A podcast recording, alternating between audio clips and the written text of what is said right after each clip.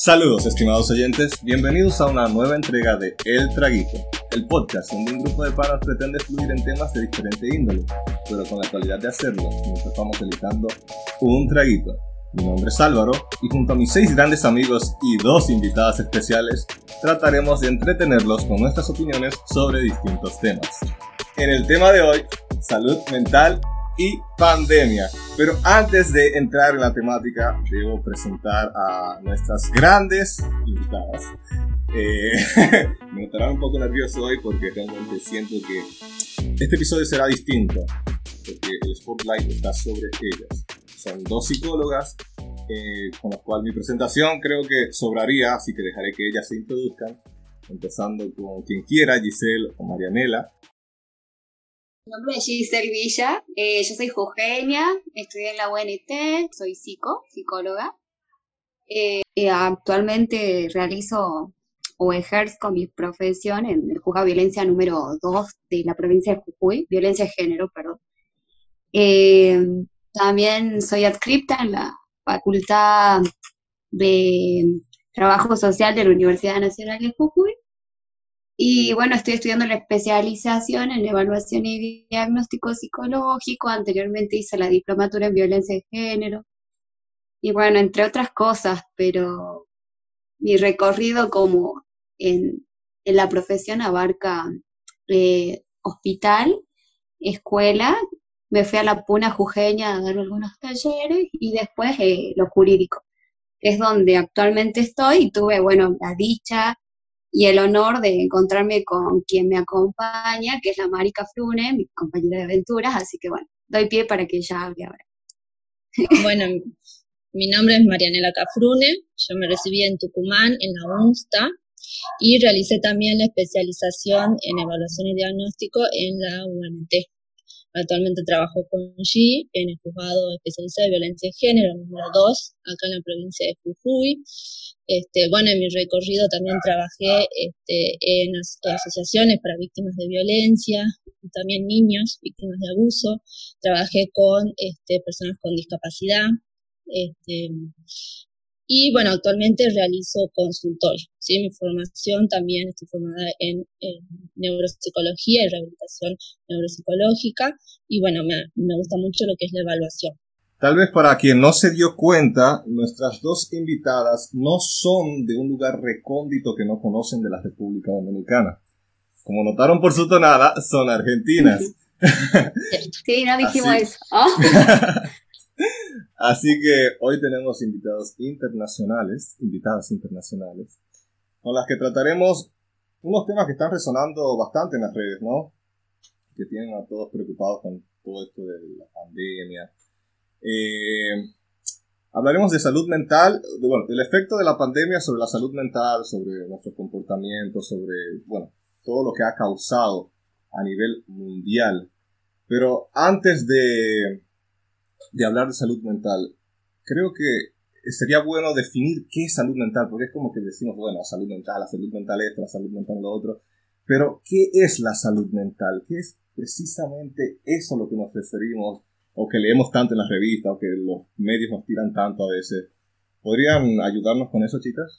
Sí, o sea, por ahí esto de dividirla en salud física y mental es como algo con lo que también se lucha, porque la salud es una sola, digamos eh, la, la, OMS, digamos, va, a decir que el completo estado de bienestar, biopsicosocial. Entonces, eh, por ahí esto, ¿no? De recalcar que uno no es solo mental o solo mente y solo cuerpo, sino que es una totalidad y que, bueno, algo que por ahí vemos a diario es que es frágil, digamos, la salud mental, eh, no todo el día o no todo el tiempo, no toda la vida vamos a estar sanos ni tampoco enfermos, sino que uno va fluctuando por estas como dos caras de esta moneda, que es la salud y la enfermedad. Eh, eh, no sé, Mari, ¿vos querés agregar algo más? Sí, me parece que una de las luchas de nuestra profesión es que este, la gente le dé importancia a la salud mental. Como cuando nos sentimos un poquito enfermos, vamos al médico. También es importante mantener esto este, con el psicólogo, ¿no? No necesariamente el psicólogo es va el que está loco, ¿sí? Poder este, salirnos de ese paradigma, ¿sí? y saber que la salud es un estado. Y podemos tener una estabilidad. Creo, creo que has dado en el clavo con ese comentario, eh, porque al menos en, República Dominicana es muy común el escuchar, eh, qué sé yo, cuando uno dice que va a terapia o que va a ver el psicólogo, te dicen, eh, ah, pero estás loquito, o estás loco, o sea, o por qué vas ahí si, si, si eso es para gente que, qué sé yo, necesita internarse en un psiquiátrico o algo así. Siempre se asocia que el que eh, ir al psicólogo es sinónimo de locura y no tiene que ver así. Incluso, o sea, tú puedes virtualmente estar sano, pero tú necesitar esa guía de un psicólogo para superar o, mejor dicho, conocerte mejor y tener una conciencia de, de, tu salud mental guiada. Porque no, no siempre tenemos que hacerlo todo o solucionarlo todo nosotros. Bien, esto es importante, o sea, este, no necesariamente tenemos que tener algo mal, ¿sí? Sino también poder querer estar mejor. Correcto. Y esto que recalcan, digamos, por ahí antes, en algún momento de la historia, eh, para ir al psicólogo o se necesitaba la derivación de un médico, un psiquiatra, y actualmente uno puede ir por su propia voluntad, digamos, porque siente que lo necesita, o bueno, como dijo Mari, digamos, para poder tener una mejor calidad de vida. Eh, es como, qué sé yo, yo hago la comparación que no tienes que estar, qué sé yo, eh, sufriendo un cáncer para ir al médico y hacerte una revisión. o sea, es como que no necesitas, qué sé yo, tener un trastorno bien obvio para la persona común para tener que ir al psicólogo. No, Exacto. No sé, yo lo veo así. Yo lo veo eh, desde la perspectiva como de ingeniería. Siempre los eh, uno busca como ingeniero que los sistemas sean cada vez mejor. Incluso cuando está funcionando a la perfección, uno siempre busca que funcione de una manera más eficiente. Y ellas no lo pudieron haber dicho mejor. Eh, a veces no es que algo tenga que andar mal, sino que también queremos buscar estar mucho mejor de lo que actualmente estamos. Chicas, eh, nosotros en nuestras redes, en Twitter, en Instagram, desde que nos confirmaron su presencia para este episodio, hemos intentado darle publicidad a, bueno, a esto que sucede ahora. Y hemos hecho, le hemos dado la oportunidad al público para que haga sus preguntas respecto a, bueno, a, lo que quiera, a lo que quiera respecto a la, salud mental.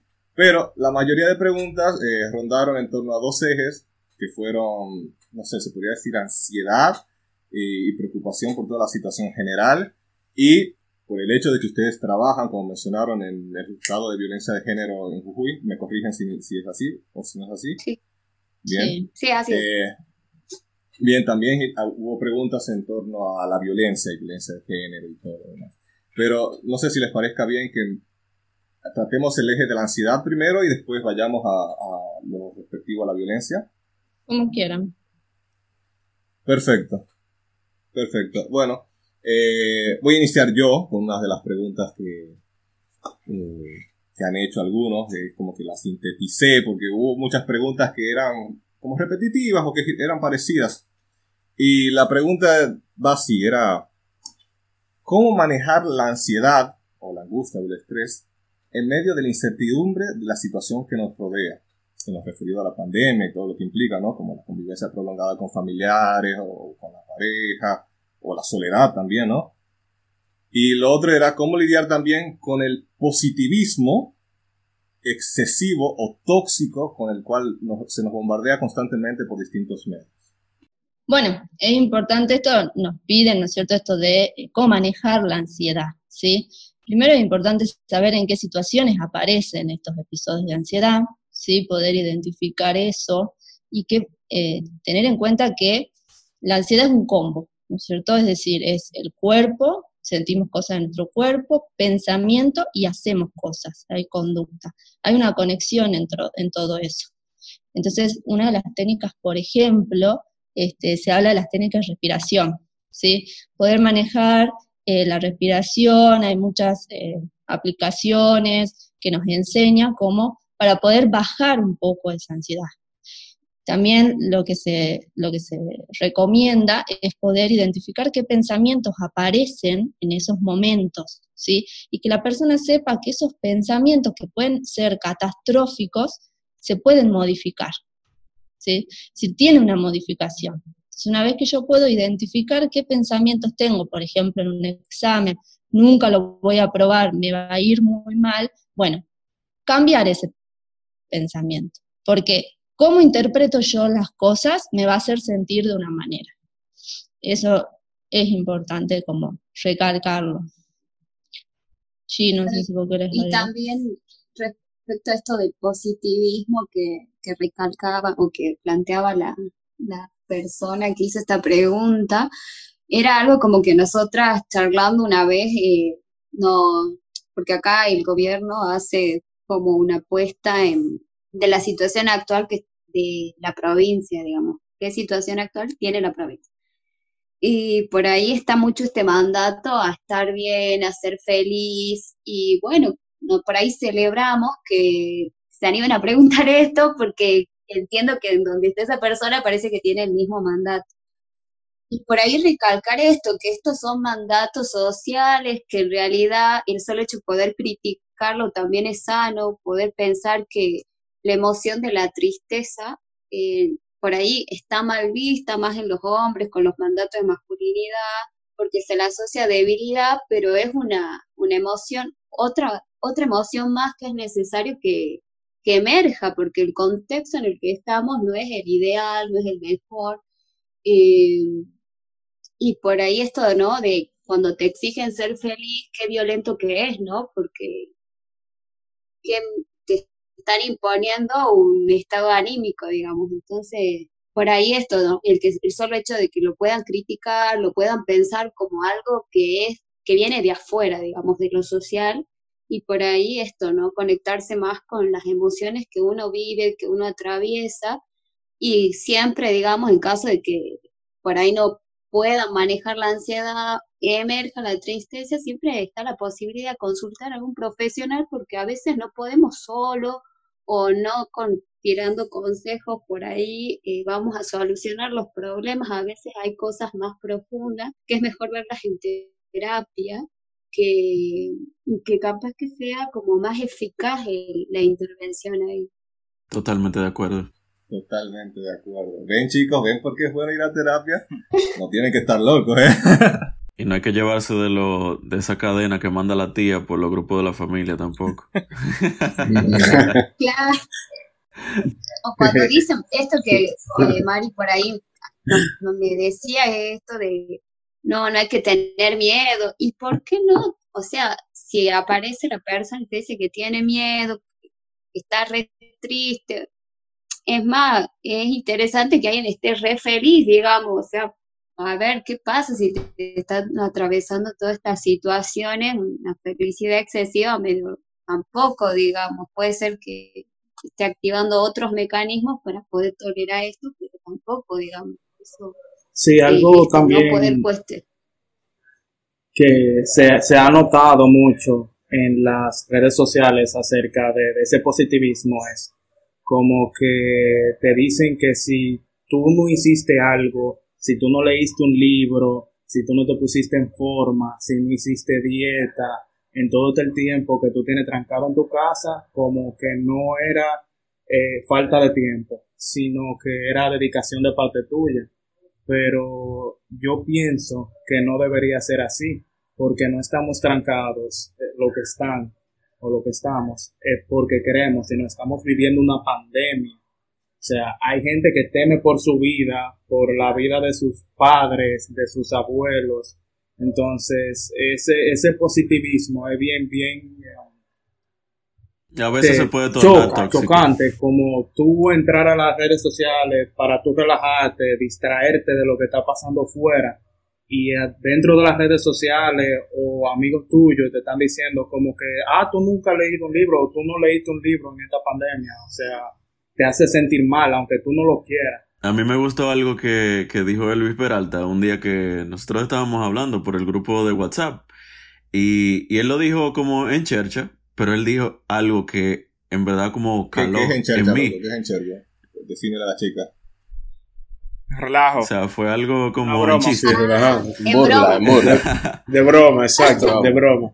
De broma. Elvis Peralta dijo, eh, papá, esto no es una competencia de productividad. O sea, y, y fue como algo que me, yo digo como, oye, Chocante, chocante. es, es verdad. Porque, porque los medios lo que han estado haciendo es como que te venden que tú tienes que obligado a estar haciendo algo durante este tiempo. Que si tú no hiciste ejercicio, que si tú no hiciste unos cursos online, que si tú... Si a mí me da la gana de no hacer nada, no importa. O sea, no importa. Yo me- si- si- siempre y cuando no esté feliz durante este tiempo y positivo, yo creo que eso es lo que más importa. O positivo, Claro, eh, cuidar los pequeños espacios de, de felicidad que podés tener en Claro. esta situación. Por ahí también pensaba esto de, de que, de que somos seres humanos no ajenos al contexto, ¿no? ¿Y en qué sentido? En que hay una pandemia y que el capitalismo también nos atraviesa, ¿no? Como seres humanos, donde está la exigencia a producir, producir, producir, y la cuestión emocional, la salud, eh, queda de lado, digamos, y en realidad no es así, uno es una totalidad. Y esto de que, o sea, no está mal estar feliz, y es más, si pueden eh, generar momentos placenteros eh, en este contexto, está bien, digamos, tampoco es que esté re triste y re ansioso y todo, sino que uno es como que, a ver, Claro, mantener te un equilibrio. Exacto, sí. No, acá es como que la, se impone la felicidad y uno tiene un montón de emociones, no solo la felicidad, digamos. Claro, y tener en cuenta que por más que en la tele te diga, no te preocupes, estate bien, y no, si vos estás mal y estás preocupado, también es normal. Siente. Sí. Sí, continuando con la siguiente pregunta es, ¿algunos de ustedes sufren de ansiedad y cómo lo controlan?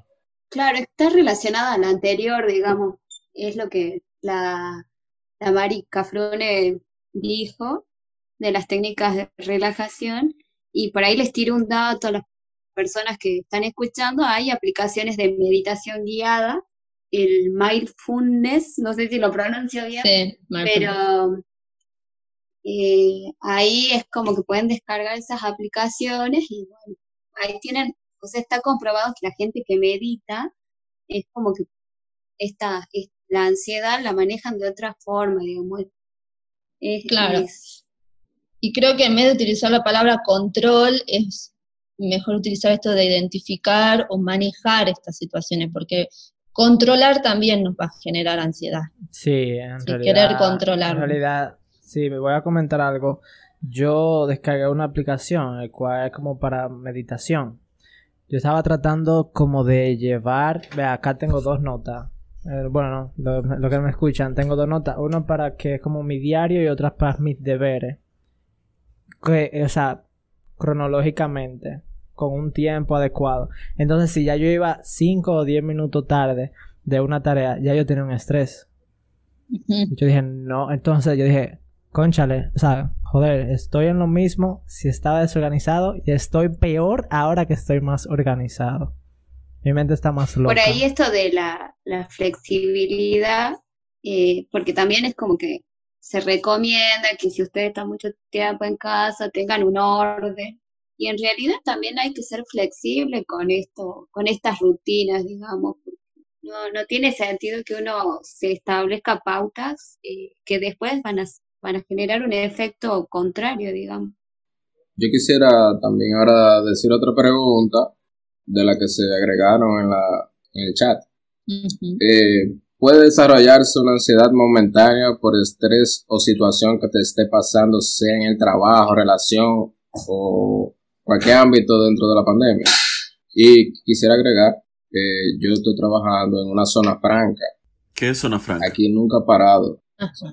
un parque industrial, eh, una fábrica, aquí Sí, sí, sí. esos son miles de tigres ensamblando y fabricando piezas. Eh, ¿Qué pasa? Yo tengo mi oficina también, pero yo sentirme en el medio de toda esa gente me causa cierta inquietud cierto miedo y tú me ves a mí con un pote de, alcohol, eh, limpiando toda mi área, la puerta, con mi bolsal, todo cuidándome y eso me crea a mí un miedo. Yo puedo ser muy guapo y todo, pero en el fondo yo estoy asustado. ¿Qué tú me recomiendas? Ustedes. Bien, con respecto a la, a la pregunta, cuando hablas de ansiedad momentánea, es importante saber qué es ansiedad, ¿sí? La ansiedad es una reacción emocional que se da cuando estamos frente a, una amenaza, ¿sí? Y es una reacción que nos permite este, protegernos a nosotros. Es decir, que todos podemos en algún momento de nuestra vida sentir ansiedad. Por eso tenemos la ansiedad que es adaptativa y la ansiedad que es patológica. La ansiedad adaptativa se da cuando estamos frente a una situación este, presente, un futuro inmediato que nos causa preocupación. ¿sí? Es ante las preocupaciones, pero que va a desaparecer cuando ese problema se resuelva. ¿sí? Nosotros tenemos que tener en cuenta que cuando esa ansiedad persiste en el tiempo, es desmedida ¿sí? con respecto al problema y nos impide continuar nuestra vida, se está volviendo patológica. Y ahí es donde tenemos que eh, prender una alarma ¿sí? y pedir ayuda. ¿Qué pasa? Estamos viviendo una situación de pandemia en donde, ¿qué nos dicen? Lavate las manos, echa alcohol, ¿sí? Todas las indicaciones. Entonces, sí, tenemos que limpiar, lavarnos las manos y tener precaución, ¿sí? Podemos tener miedo, sí, porque hay muerte, la cercanía de la muerte, pero que ese miedo nos permita reaccionar y ver más claramente lo que tenemos al frente y no nos paralice. ¿Sí? Cuando ese miedo nos paraliza, no nos deja vivir, ahí ya es patológico. ¿sí? Entonces, todas las preocupaciones que se puede tener y vos tenés en este momento, más estando rodeado de, gente, ¿sí? ver qué hago yo con esas preocupaciones. Me protejo. Cuando ya no puedo protegerme, me empiezo a paralizar y ese miedo no me deja vivir, ahí ya tengo que buscar ayuda en este caso ayuda, me imagino que de un profesional en el área claro. de la psicología, ¿no? O hablarlo con alguien, también es importante. ¿Qué haces vos en el trabajo? ¿Sí? Compañero de trabajo. ¿Cómo haces vos? ¿Cómo limpias vos? ¿Sí? Hablarlo con alguien también es válido. Es así, es así. Porque no siempre vamos a poder ir ya al psicólogo. Así es. Especialmente en estos tiempos. Ahora, hay otra situación que se vive allá. Eh, allá hay como ciertos bandos. El bando high class, que son ingenieros, gerentes, que tienen cierto nivel de educación, que comprenden la, pandemia. Pero está el nivel bajo, que son los operarios. Y eso, ellos lamentablemente no creen que es mentira, que no, que eso no mata. Y tú ves que ellos te hablan sin mascarilla y te van y te dan un abrazo y uno como que no, no sabe qué hacer. Yo no puedo andar con un palo y, echarlo para atrás. entonces uno vive eso. Entonces uno no puede dejar de ir a trabajar porque entonces hay dinero. ¿Cómo va a vivir? ¿A vender plata no de mi casa? Sí, pero aquí el, tema es, por ejemplo, en ese, en ese, pues, disculpa que te interrumpa, es que la, eh, aunque eso te provoca una ansiedad, como ya te estaba diciendo, pero ¿qué tú puedes hacer con esa ansiedad? En ese caso, las opciones que tú tienes a mano no son tantas. O sea, ok, te van a dar un abrazo. ¿Cómo tú podrías responder? Distanciamiento social. No, yo le, yo le, digo echa para atrás. o le echa, o le echa un poquito de Lysol. Así. De Lo importante es cómo vos marcas los límites ahí. Exacto. Exacto. No, yo le digo, hey, párate ahí. Claro, también mencionar esta cuestión de, al menos yo tenía entendido que el registro del peligro, o sea, para porque en realidad lo que se intenta controlar es una masa, digamos, no una persona, sino un grupo de personas en cada país.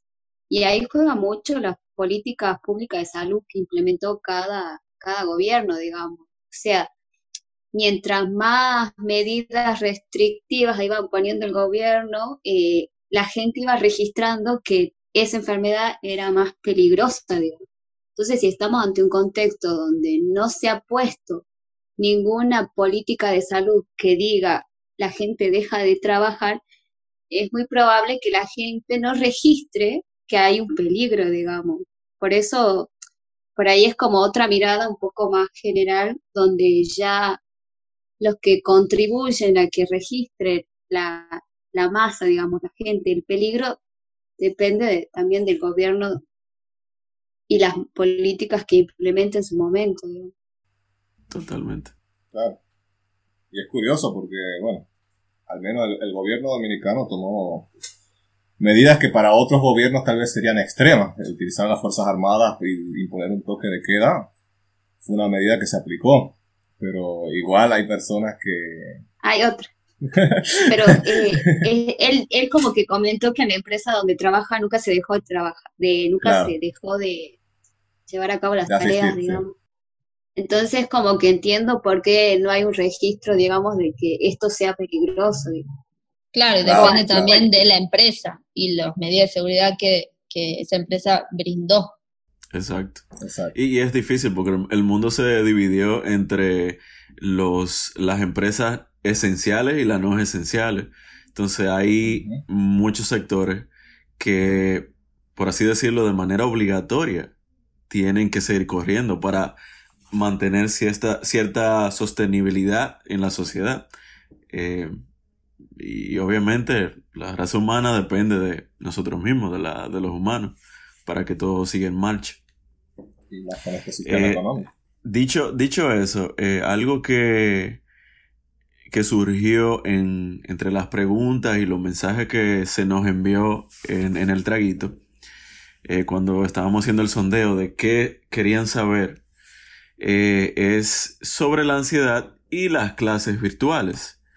Em, para nadie es un misterio que se vio el sistema educativo a nivel mundial ha sido grandemente impactado porque incluso en muchos países, principalmente en República Dominicana, se tomó la medida de cerrar totalmente las clases dentro de los recintos eh, educacionales y, se tornó, o sea, de manera forzada, todo, todo el mundo tuvo que ir a la opción remota, a la opción online.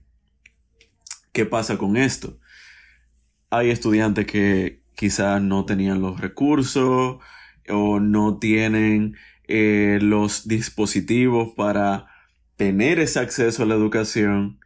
Está la otra parte de profesores que de alguna forma se, han mantenido en el sistema y como que no han querido eh, actualizarse a, través del tiempo y, y tienen un, una manera retrógrada muchas veces de de educar a los estudiantes. O sea, yo he escuchado cosas tipo de que aún en clases remotas, los profesores le dicen eh, que escriban a mano eh, trabajos para escanearlo y luego mandarlo, lo cual es como... Sí, eso pasa.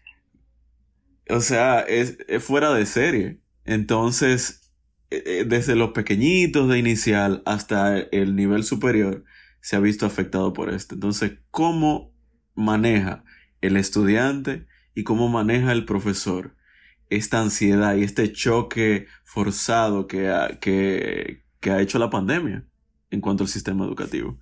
Por ahí esto, ¿no? De, porque la pregunta era como cómo lidiar con la ansiedad, el COVID y las clases virtuales. Exacto. Eh, claro, era como que la persona quería lidiar con todo, digamos, y en realidad eso era lo que decíamos, a veces uno no puede lidiar con todo, digamos, no, no, a ver, como ustedes lo dicen, estamos atravesados por una situación extrema, entonces pretender rendir de la misma forma como rendíamos cuando no había pandemia, es como, está más eh, vinculado a la sobreexigencia, digamos, uno por ahí esto, ¿no? Bajar un poco y intentar no, no sobreexigirse. Lo que yo iba a decir era que yo creo que, con, que hay como una línea que en este caso, por ejemplo, sería el Ministerio de Educación, donde se observan muchas como contradicciones, digamos, lo que ustedes dicen.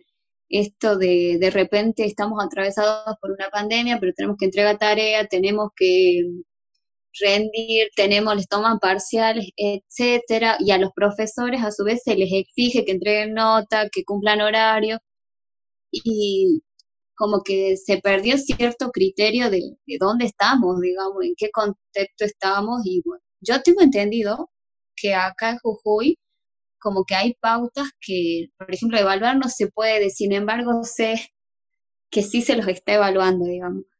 Eh, Las clases acá no, como que son virtuales, no, no hay ninguna línea abierta para que sean presenciales. Eh, Claro. Yo creo que hay un, como un límite, digamos, de cosas que no podemos manejar y que, o sea, intentar manejar todo tampoco se puede. Claro. Yo como, yo soy docente en la UCSE, en lo que sería acá la facultad privada. Este, y ellos comenzaron las clases normales, ¿no es cierto? Es decir, en abril, el día que había que comenzar, se comenzó. Y sí se exige a los alumnos esto de rendir. ¿m? Este, lo que se intentó fue hacerlo de la manera más amena posible. Pero como eh, teniendo en cuenta esta pregunta, ¿no es cierto? Siempre lo que recomendamos es esto, que las clases virtuales traen otro tipo de agotamiento que las presenciales. Por eso, poder tratar de organizar el día, ¿sí? Este, para estudio, pero también para hacer otras cosas recreativas. El que tengamos todo el tiempo no quiere decir que todo ese tiempo sea para estudiar. ¿sí? Es una, como dice Gigi, una sobreexigencia. Entonces, poder recomendarle, bueno, a esta persona eso, ¿sí? Que este, poder organizarse, pero siempre dejando estos espacios para descansar, para hacer otras cosas, para simplemente no hacer nada, que eso Correcto. también da salud. Sí, también está esta creencia que no sé si ustedes la mencionaron, que es como que como están eh, sin hacer nada, les demos tarea. Y bueno, o sea, no, digamos, eh, volvemos a lo mismo, digamos, podemos estar sin hacer nada y, eso puede ser ocio y nos hace felices y está bien. Eh, también ser flexibles, ¿no? O sea, capaz que antes nos sacábamos 10, ahora nos sacamos un 6 o un 4 y no está mal, digamos, porque la con- l- las condiciones concretas de existencia en las que estamos inmersos son distintas, digamos. Claro, y saber que esta de las clases virtuales afectó a todos, tanto a los alumnos como a los docentes, que tuvieron que adaptarse a todo otro sistema que no estaba contemplado. Correcto.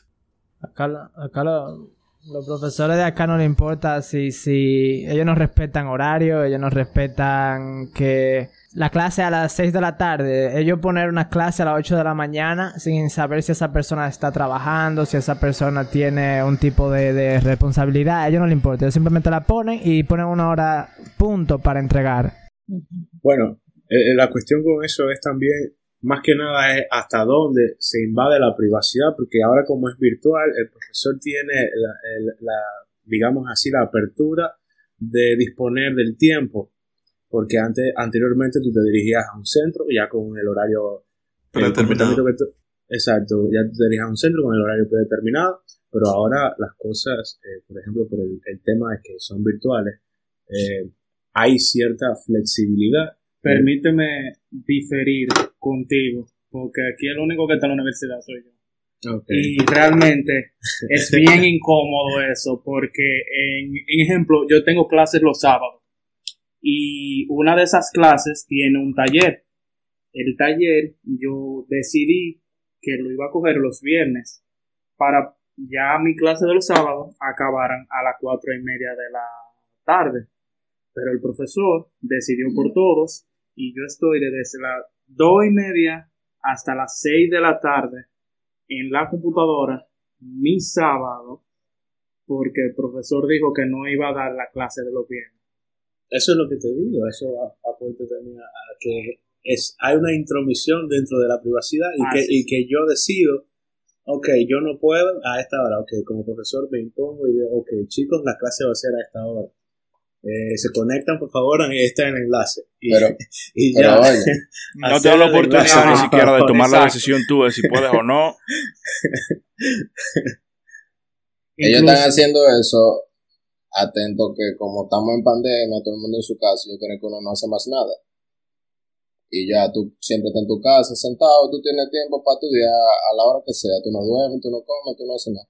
Exacto, entonces bien incómodo eh, pongo mi ejemplo también porque yo no he parado de trabajar. Exacto. Eh, Claro. Yo estoy trabajando desde mi casa, pero tengo que estar conectado y atento a mi trabajo desde las 8 de la mañana hasta las 5 de la tarde. Y muchos profesores no entienden eso. Eso, eso sería algo tal vez que me gustaría que los profesores se acerquen tal vez a, los- a la sección de comentarios y nos dejen Se saber. que aparece. a ver si nos Yo dejen saber por ahí qué- sobre qué en- fundamento.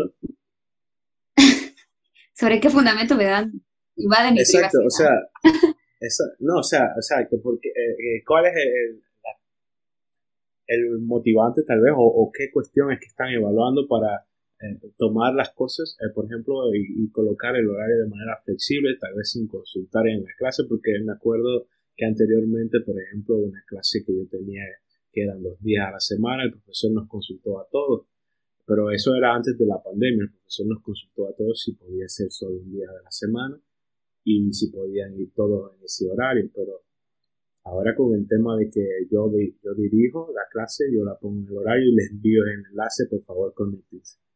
Ahora, tú tienes que pensar y le también en toman el profesor. asistencia. Exacto. Exacto. Tú tienes ¿Le que toman profesor. asistencia? El profesor está aburrido en su casa. Sí, sí, toma asistencia. Sí, por ahí pienso en esto, ¿no? De la queja, la protesta. ¿En qué sentido?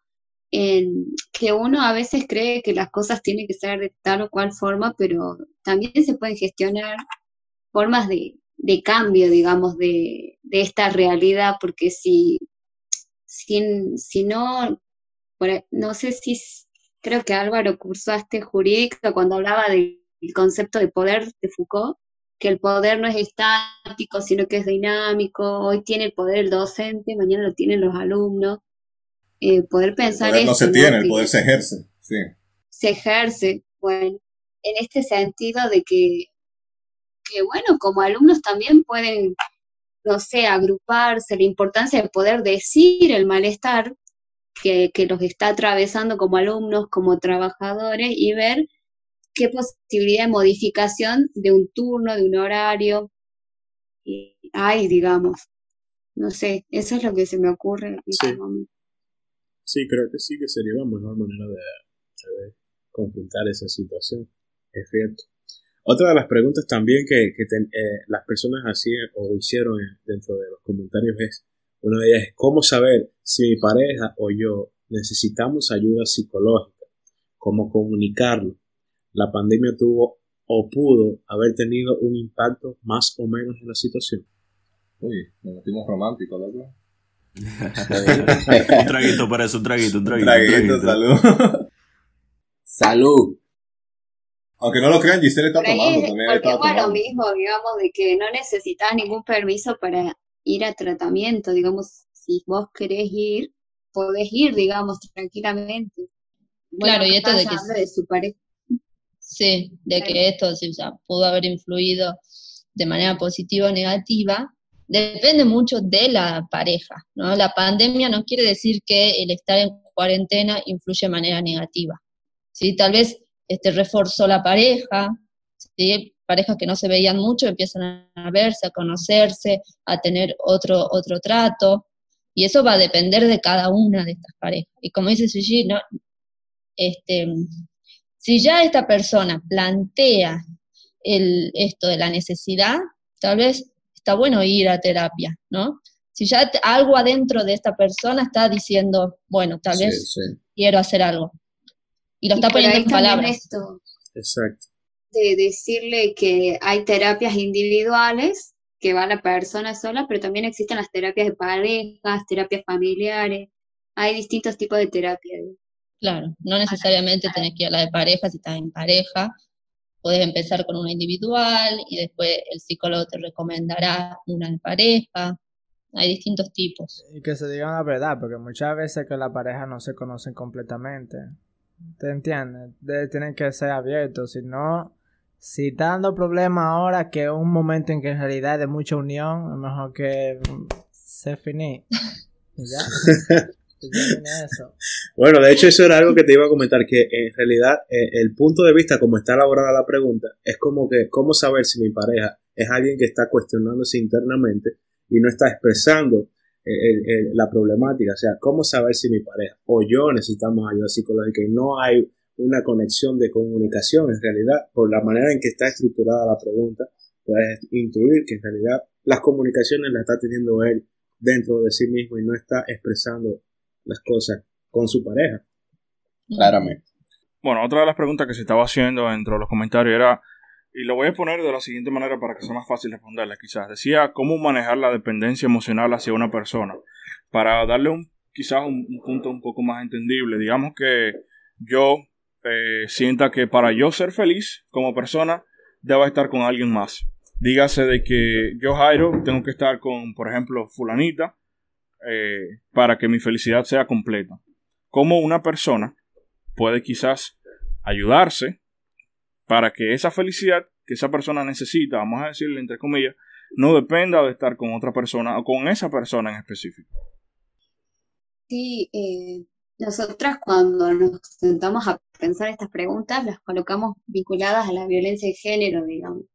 Eh, depender, eh, bueno, es que es uno de, de de los indicadores, decimos nosotros, que aparece y por ahí depender emocionalmente de alguien X, ¿no? No necesariamente tu pareja o cualquier persona, no, no es lo más sano. ¿En qué sentido? En que uno al principio, cuando es bebé, digamos, eh, sí depende de alguien completamente que son nuestros padres, digamos. Pero en la medida que va transcurriendo su evolución, digamos, la idea es que uno vaya haciéndose más independiente. Lo que nosotras eh, planteábamos era esto de, si te decimos cómo manejar la dependencia, en realidad estaríamos reforzando que, que dependas de esa persona lo ideal no es que dependas de nadie, digamos. Entonces, es como por ahí para, para trabajarlo más en una terapia, digamos, ¿sí? Porque uno por ahí tiene que conectarse con otras áreas de su vida. ¿Por qué llega a depender esta persona? ¿Qué pasó a lo largo de, de su vida? ¿Qué historia la atraviesa? ¿Qué contexto la atraviesa? eh, para que, para que esté ahora dependiendo de alguien, digamos. ¿sí? No, no es tan fácil, no sé si es como que por ahí un Claro. tratamiento sea eficaz, digamos. Claro, es un proceso también esto, ¿no? El poder este, recuperar esa autonomía. Y una de las cosas también de la terapia es este, el- que no, no dependa del psicólogo, ¿no? Siempre nosotros trabajamos que la persona esa sea autónoma y que tampoco dependa de nosotros para seguir su vida. Tal Excelente. cual. Eh, me alegro que haya mencionado lo de la violencia de género, porque ustedes al- en la introducción mencionaron que están trabajando en el juzgado de violencia de género. No sé cuánto tiempo tengan en, en esta área, más o menos. Dos años y medio. Dos Sí, años y medio. tres. Sí, desde Entonces- que se creó hace Bien. poquito el juzgado especializado. En Ah, ba- no, bastante Sí, es interesante. acá. Bastante interesante. Eh, va- vamos a pasar a la sección de referido a la violencia de género en este momento para que puedan hablar sobre esta área que me imagino que tienen mucho que contar. Eh, y qué mejor manera que, de empezar que explicar qué es la violencia de género, porque quiero comenzar con una pregunta que, o no pregunta, una aseveración un poco hostil de alguien que hizo un comentario en Instagram que mencionó abro comillas, violencia de género, ¿qué es eso? Violencia es violencia para mí, cierro comillas. Entonces, hay personas que no entienden, y hay otro grupo que no quiere entender, qué es la violencia de género. Entonces, eh, ¿podrían explicarnos, bajo lo que han visto, bajo todo lo que saben qué es la violencia de género? Bueno, eh, qué bueno que lo, que lo traes a este ejemplo porque eh, recalcar por ahí la función del lenguaje, ¿no? La, la palabra existe para también darle realidad a algo. En este caso, la violencia de género, se, el concepto, porque antes, por ejemplo, no existía el concepto de niñez, después se lo crea el concepto grupo, se lo crea ahora el concepto de violencia de género, femicidio, son nuevos conceptos para darle nombre a lo que ocurre en la realidad. Nosotras como para poder explicarlos los, lo dividimos, violencia y género. Eh, violencia como una estrategia psicológica que se pone en marcha para alcanzar una finalidad determinada. y por ahí la violencia siempre atenta a la integridad de la persona, ¿sí? Eh, la diferenciamos de agresión, por ejemplo, todo acto violento puede ser agresivo, pero no todo acto agresivo es necesario, necesariamente violento. La agresión está más vinculada a la autodeterminación. Por ejemplo, cuando sostenemos una postura en un debate, podemos ser agresivos, pero no es que estamos eh, intencionalmente queriendo dañar la integridad del otro, sino que sostenemos una, una postura. Eh, y a su vez pensábamos diferenciar eh, violencia de eh, conflictos con resolución violenta. ¿sí? La violencia se caracteriza por esto, por ser sistemática, o sea que se sostiene en el tiempo, atenta contra la integridad de la persona, pero un conflicto con resolución violenta puede ser un suceso único, aislado, ¿sí? que te insulten en la calle, que se agarran a las piñas y nunca se conocieron, etcétera, ¿sí? Y el concepto de género, la palabra género se, se, se usa para mm, poder dar visibilidad a toda una construcción social, digamos, respecto a lo femenino y a lo masculino. Eh, cómo la, cómo la sociedad fue como imponiendo nuevos mandatos de cómo ser hombre, cómo ser mujer, y también para poder criticar esto, ¿no? Es un concepto. Bueno, entonces la violencia de género sería eh, esto, eh, así como sencillito y al pie, es cuando alguien es violento contra una persona por el solo hecho de ser mujer, digamos, porque vos sos mujer, tenemos estas conductas de acción o de omisión por el género que tenés y que se ha sostenido a lo largo del tiempo. Eh, sí, también que conozcan los chicos que acá en la Argentina tenemos la ley, la 26485, que es la ley de protección integral hacia la mujer, ¿sí? que se crea con este objetivo de poder prevenir, de sancionar y poder eliminar todo tipo de violencia hacia la mujer. Y es por eso por ahí uno de los chicos que había preguntado era algo así, ¿por qué los hombres también sufren violencia y no se normaliza que los hombres también sufren violencia? Y nosotras ahí charlábamos de esto de que no es que se niega la violencia al hombre, sino que se crea el concepto violencia de género para, para poder darle esta realidad, digamos, para que se dé el nombre a lo que es, digamos. En, también el concepto de femicidio, que antes era reemplazado por el de emoción violenta, digamos. Claro, o de homicidio. Estábamos hablando de esto del, concepto y justo uno de los chicos que hizo, no sé si es chico o chica, perdón, que le había preguntado esto de por qué los hombres también sufren violencia y no se normaliza, y como que en la línea, en la misma línea iba la pregunta ¿Por qué las personas, aunque sufren de maltrato, no los reporta? Se debe a una clase masoquista y, y bueno, nosotras charlábamos de esto, de cómo el que habla de masoquismo eh, femenino es Freud, digamos. Y Freud lo habla desde su época. Actualmente existen psicoanalistas que han hecho una relectura de los conceptos freudianos y ellas van a hablar de erogeneidad de la subordinación. Y yo fui a un curso con esta, Irene Meller se llama, la recomiendo, es muy buena. Es como que construye conceptos y ella va a plantear que uno, por ejemplo, cuando va a un dentista, tolera eh, como un sufrimiento, pero es en pos de obtener la satisfacción de que te curan la muela. Bueno, acá qué ocurre que hay mujeres que padecen violencia eh, como una forma defensiva, digamos, para poder sobrellevar esa realidad, eh, ya que no cuenta con otras herramientas, ¿sí? Pero no es que hay un, como una satisfacción en eso, digamos, es como lo único que tiene. Nosotros ahí en el juzgado vemos, digamos, por ejemplo, la dependencia económica, eh, bueno, emocional, eh, la falta de apoyo social, o sea, que no haya un, primo, una amiga, un tío, una madre. Todo eso contribuye a que... ¿Querés decir algo, María? Claro, a veces esto, ¿no? ¿Por qué no salís de ahí? ¿sí? El, eh, Sí. es está muy dicho, ¿no? Bueno, nos- hay que tener en cuenta que la persona no es solamente persona, hay un montón de factores que giran alrededor. El factor económico, sí, el educativo, el social, este, esa persona tal vez no tiene otras personas en donde apoyarse, eh, tiene muchos hijos, no tiene trabajo, no tiene estudios, y no le queda otra que quedarse ahí. ¿sí? Entonces, por eso es ahí donde tenemos que funcionar estos organismos, de brindarle esas cosas que le faltan, para poder rescatarlo. Es como que hay ideas muy arraigadas que limitan tal vez lo que para uno es obvio, como que uno ve una chica que está en una situación de abuso y dice, va, pelotuda, ¿por qué no se da cuenta? ¿Por qué no sale de ahí?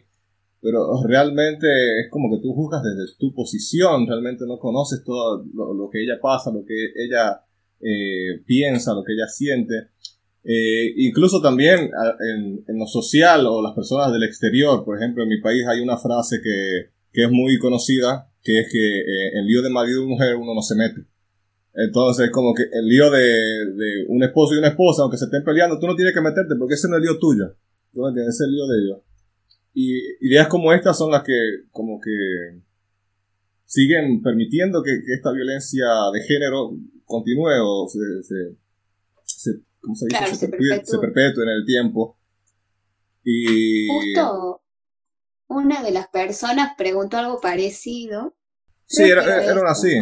Sí, era una así, que decía, ¿cómo solucionar que mi esposo no se desquite, no desquite sus frustraciones conmigo?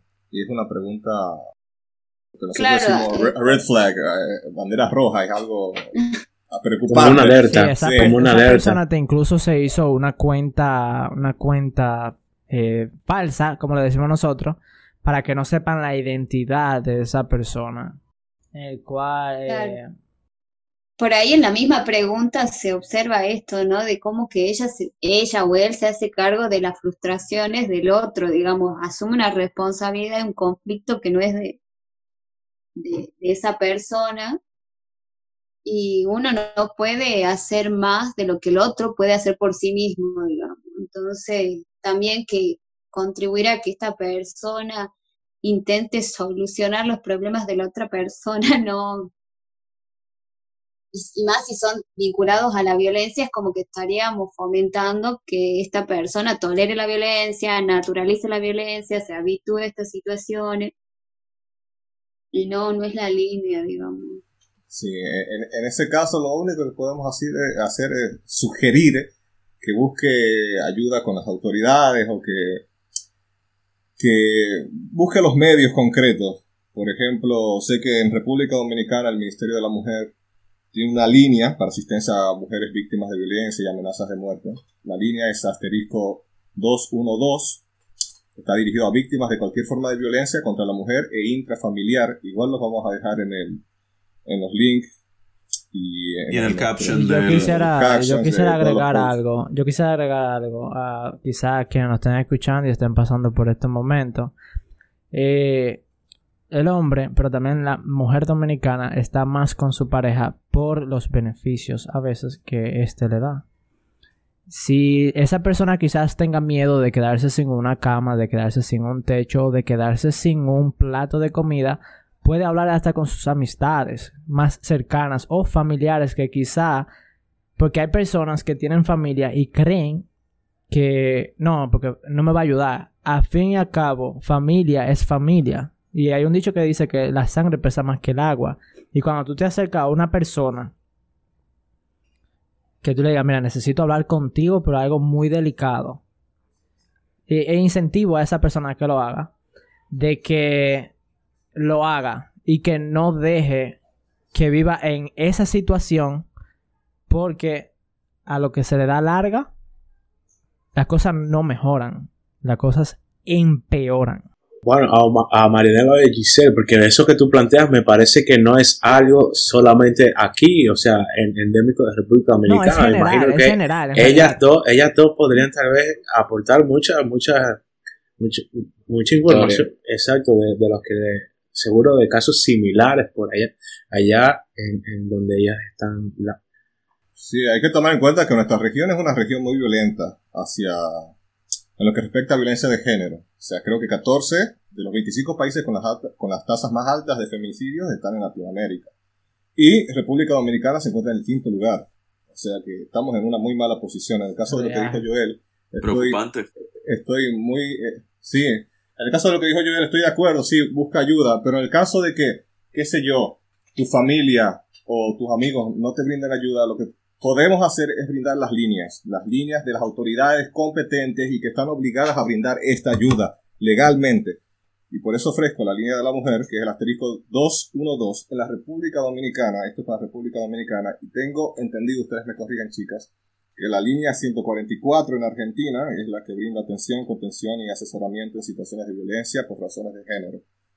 Pero creo que, creo que es bajo una línea de, como de esto, de, de, de contención y asesoramiento. Para emergencias es el 911, sí o sí, si, es- si están pasando una, una, una situación de, qué sé yo, violencia inminente o sienten que su vida peligra, vayan a las autoridades, chicos, vayan a las, autoriza- a las autoridades. Y no solo las chicas, las personas que vivan o que sean testigos de violencia, por favor, No no se queden de manos cruzadas, porque yo, yo pasé una situación en el- aquí, precisamente, en Argentina. Yo, yo vivía en un, nove- en un noveno piso y constantemente yo escuchaba que en el piso, a dos pisos, piso 7, eh, escuchaba gritos de hombre. O sea, era, era una discusión, era el- el- la típica discusión, digo típica porque lamentablemente viví en una, en una sociedad violenta donde era más o menos normal.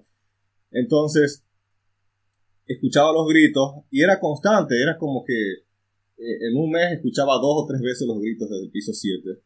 Y un lo, primero que hago un día, cuando veo al, ¿cómo se dice? El conserje, para que ustedes me entiendan, chicos, es como el encargado del edificio, eh, le, le planteo, oye, escucho gritos del piso 7 de un tipo que está discutiendo siempre, eh, como con su pareja. ¿Qué pasa ahí?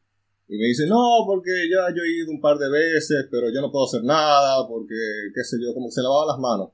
Bien.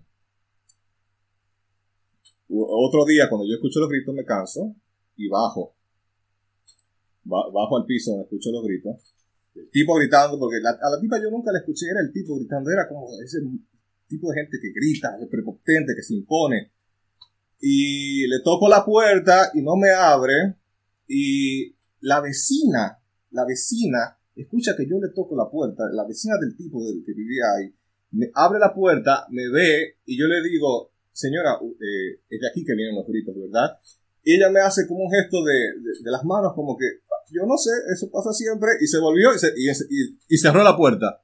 O sea, esa El señora, refrán que te dijo tu amigo, digamos. Eso Exacto. de problema de pareja, nadie se mete. nadie se mete. Esa señora, cada vez que esa gente discutía, ella lo escucha porque vive al lado y nunca ha hecho nada.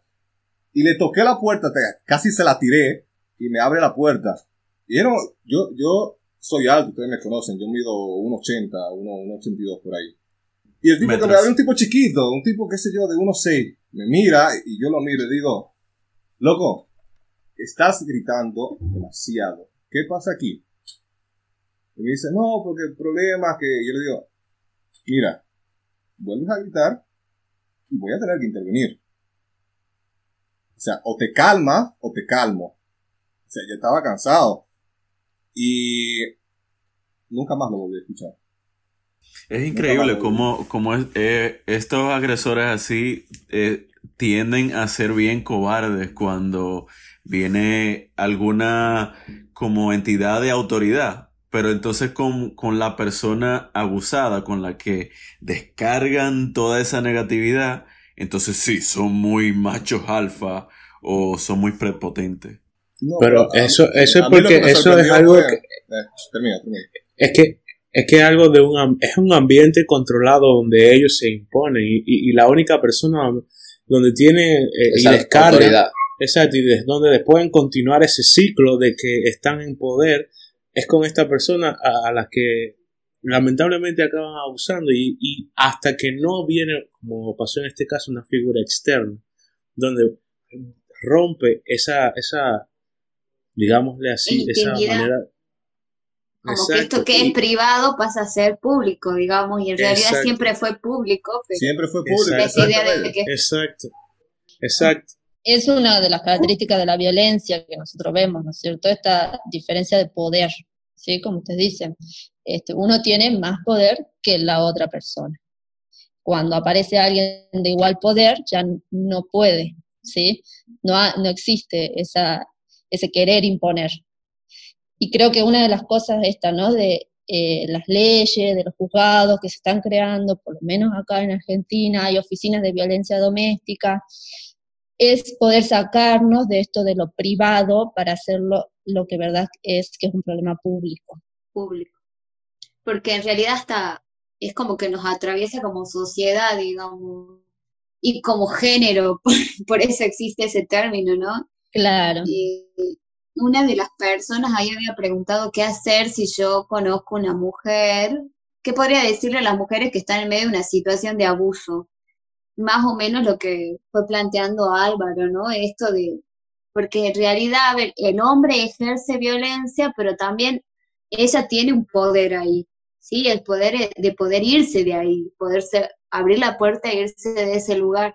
No lo puede hacer porque, bueno, capaz que hay un, como una relación de muchos años donde hay una subjetividad que no ha podido crear una autoestima, que generó más que nada una dependencia, etcétera no sabemos qué pasó en esta mujer que está sufriendo una situación de abuso, pero si uno es un familiar, un amigo, un primo, etcétera, nunca dejar sola a estas personas, ¿no? Eh, porque la, idea, o por ahí los que ejercen violencia tienden a aislar de, sus vínculos de familia, de amigos, porque es más fácil el control y el solo hecho de que esta persona ya se haya animado a decirlo, no sé si ella está viviendo esta situación, o si es su amiga o si es su madre, pero el solo hecho de que se pueda comenzar a decir eh, ya es un indicador de salud porque no se está callando, ¿sí?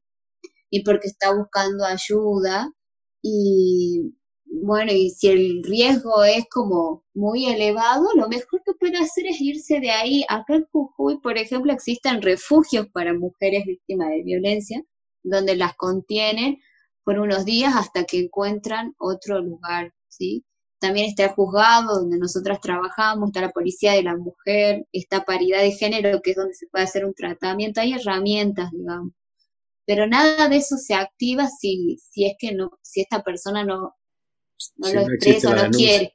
Claro, exacto. Si no hay como una predisposición a querer realizarlo, digamos, porque tampoco se le puede exigir porque estaríamos siendo violentos con ellos. Como que tiene que nacer de su... Y bueno, pero si es una madre, una amiga, un, un familiar, no dejarla sola, preguntarle cómo está, qué está haciendo, cómo está, etcétera, como hizo Álvaro, y tocarle la puerta y aunque sea medio fuerte ver estas situaciones, como en algún punto estamos quebrando esto de la intimidad o de lo privado. Por eso, por eso el mensaje constante de, de, que se, de que se exprese y que se haga público eso privado. Por eso el mensaje constante de mantenerlo siempre, de darle seguimiento. Y sí, es, es así. Giselle, es, muy importante que hayas mencionado esto porque una de las preguntas que surgió dentro de, los comentarios era eso, de que cómo yo aporto a un familiar abusado, un amigo eh, que está siendo abusado. Y precisamente eso, no dejarlo solo. Eh, a veces eh, no existe esa fuerza de voluntad o esa valentía de poder romper con ese sistema eh, y tú como observador, tú como familiar, que estás viendo eso desde afuera, tienes la potestad de quizás darle esa fuerza, ese empuje que necesita de buscar ayuda. Un apoyo, nosotros hablamos de apoyo social, apoyo familiar, porque a veces también exigirle a estas personas que ya tenés que hacer la denuncia, ya lo tenés que dejar y no funciona así, digamos, son procesos, eh, va a funcionar si esta persona pone la denuncia, si esta persona decide irse de esa relación. Eh, hace poco escuchaba a unos psicólogos que decían que la puerta de salida en las relaciones de violencia es la puerta de la casa, aunque sea como muy gráfico, también es simbólico, porque no solo te vas de, de la casa, sino te mentalmente te vas de ese lugar, digamos, violento en el que vivís.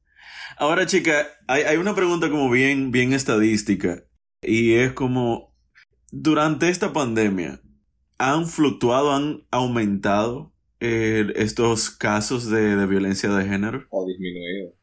Lo que nosotros vimos fue que eh, sí cobró más visibilidad la violencia. ¿sí? Al estar en estos ambientes encerrados, este, esas parejas en donde ya había problemas, donde tal vez la, situación de violencia ya venía gestándose, eh, la, la persona se animó más a denunciar. Lo que nosotros vemos en nuestro trabajo es que siempre hubo muchas denuncias por violencia de género, pero tal vez ahora eh, aparecieron los casos más graves, ¿sí? aquellos donde ya estaba el riesgo, era actual e inminente. Nosotros lo que evaluamos y vemos eso, ¿no es cierto? La persona está en riesgo. Entonces, eh, esto es lo que sí eh, notamos, es que durante este periodo y tal vez la vuelta, a la, nosotros vamos y volvemos de fases acá en la cuarentena, la vuelta a la fase 1, eh, surgió esto, ¿no es cierto? Personas que directamente se dirigían al, al juzgado, eh, nuestro juzgado siguió de turno, es decir, que siguió trabajando, eh, con, con, violencia, es decir, eh, golpeadas, pidiendo ayuda, ¿sí? Eso es lo que notamos nosotros. Sí, por ahí para agregar, es como que al, al, conceptualizarse la violencia de género, a mi modo de ver, es como que la violencia de género ya existía, ahora se, se hizo más visible, digamos, y con la pandemia es como que aumentó, bueno, hablamos de nuestra experiencia, ¿no? En el juzgado, como que llegaron los casos de riesgo actual e inminente, porque, bueno, si nos situamos, estamos en Jujuy y nosotros pasamos de, de como tener medidas como más flexibles, poder salir, poder hacer deporte, una medida mucho más restrictiva, y eso y generó por ahí que otras instituciones estén adecuándose a esta nueva norma, entonces las mujeres no tenían dónde denunciar y llegaban al juzgado con un nivel de, de riesgo muy, muy elevado, digamos. Entonces, ese es el cambio que notamos, pero yo como para como sintetizar, la violencia de género cobra más visibilidad ahora y yo creo que existió desde hace mucho.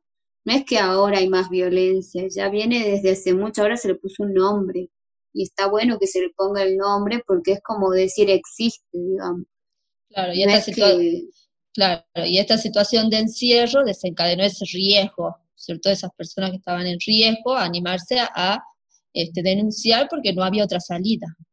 Totalmente. La, la, el confinamiento te obliga a, a, vivir con tu abusador y es como que es más angustia, es más. Claro, más y ese, esa persona eh, no sale a trabajar y no es que va a trabajar y vuelve a la noche, sino que está todo el día. Sí, así es.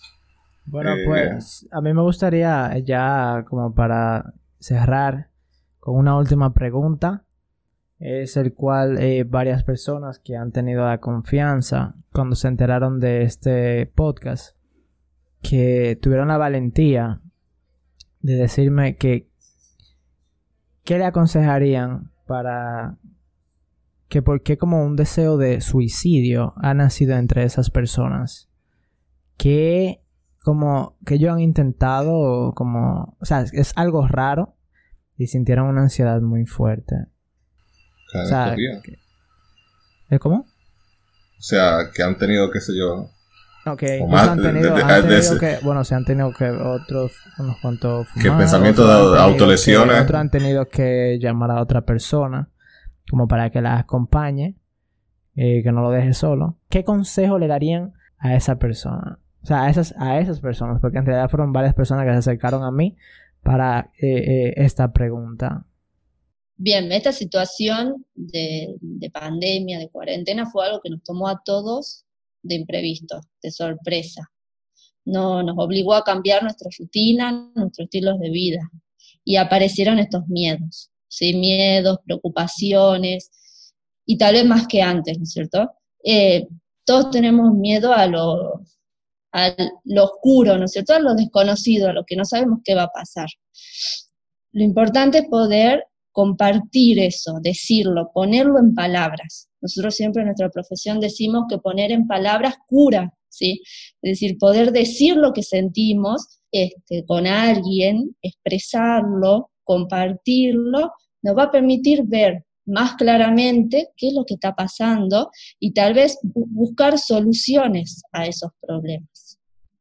Definitivamente. Lo, y recalcar por ahí lo importante que fue esto, ¿no? De que se hayan animado a confiar en vos y te hayan contado que se sienten de esta forma porque implícitamente te están pidiendo ayuda.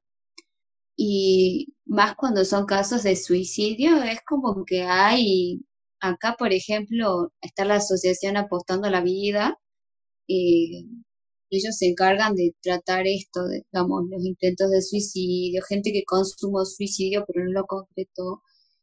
Eh, sí, o sea, yo creo que por ahí esto, ¿no? Poder reconocernos en nuestra fragilidad de seres humanos y poder pedir ayuda. También celebro mucho que nos hayan invitado a este lugar, que la gente haya preguntado, porque fue como una invitación a, a poner en palabras, como dice la Mari, a, sacarse dudas, a, mostrar que no todos somos felices, que la pasamos mal, también la pasamos bien porque están estos espacios.